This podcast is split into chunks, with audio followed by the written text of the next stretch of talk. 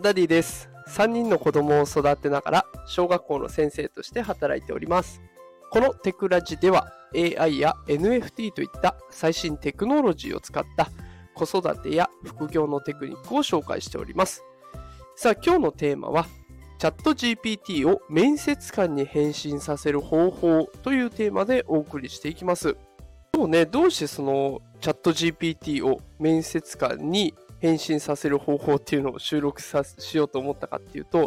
っぱり私自身も転職とか副業に興味がありまして、で、あの、私以外にもね、転職する方とか副業している方っていうのが非常に多いっていうのが分かってきたんですね。で、まあそこで関門になるのは一つね、あの、面接っていうのは一つ出てくるかなと思ったので、今日はこんな放送をしようと思いました。で、まあ、本題に入る前に、じゃあ転職をしている人の数ってどうなってるのっていうところから話をしていきたいと思います。え転職者転職者数ですが、結論を伝えると増加しております。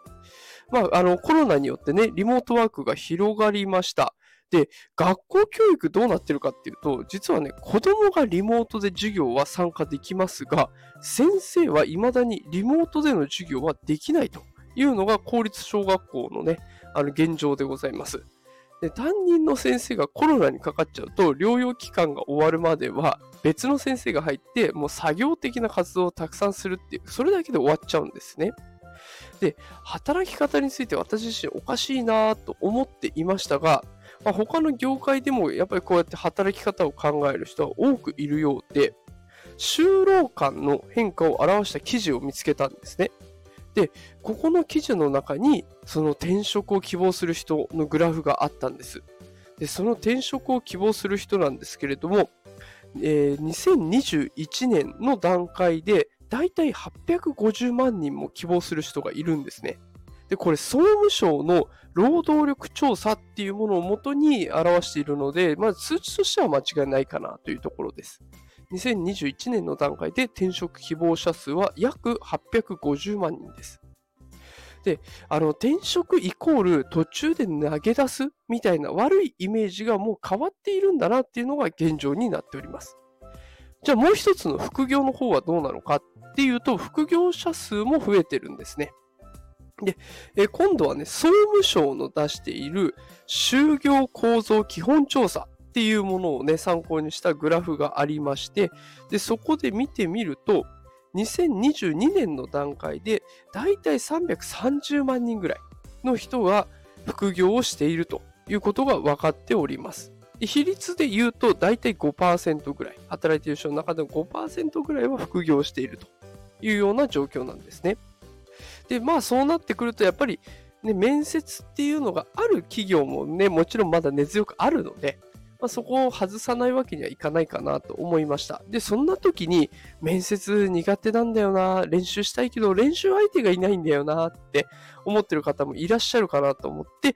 今日はチャット GPT を使った面接の練習の方法を紹介していきます。だいぶ本題まで長くなっちゃいましたけど、まあ、ここから、えー、ぜひね、本題に入りますのでお聞きください。チャット GPT にとある文章を指示として出します。その文章というのがこちらです。あなたは〇〇業界の仕事の面接官で、あるポジションの人材を探しており、応募者との面接を行います。私は応募者として面接を受けるので、あなたは面接官として私に質問してください。でこうやって入れるんですね。で、その時に、ある業界のとか、あるポジションのと私が言った部分に自分の希望する業界名、ね、不動産業界なのか、えー、あとは金融業界なのか。で、ポジションについても営業職とか、えー、マーケティング部門とかいろんな部門があると思うので、そういったポジションを入れていくということで、基本的にはこの文章を入れていけば OK。えー、ただそこにルールを追加するともっとね、精度が上がっていきます。ルール。面接官は一度に一つの質問をします。面接官は次の質問に移る前に応募者の回答に対して応じる必要があります。採用の判断を下すためのすべての情報を応募者から求めてください。面接後、応募者から、この面接を通して私の評価を教えてくださいと言われたら、好評、改善点などをフィードバックしてください。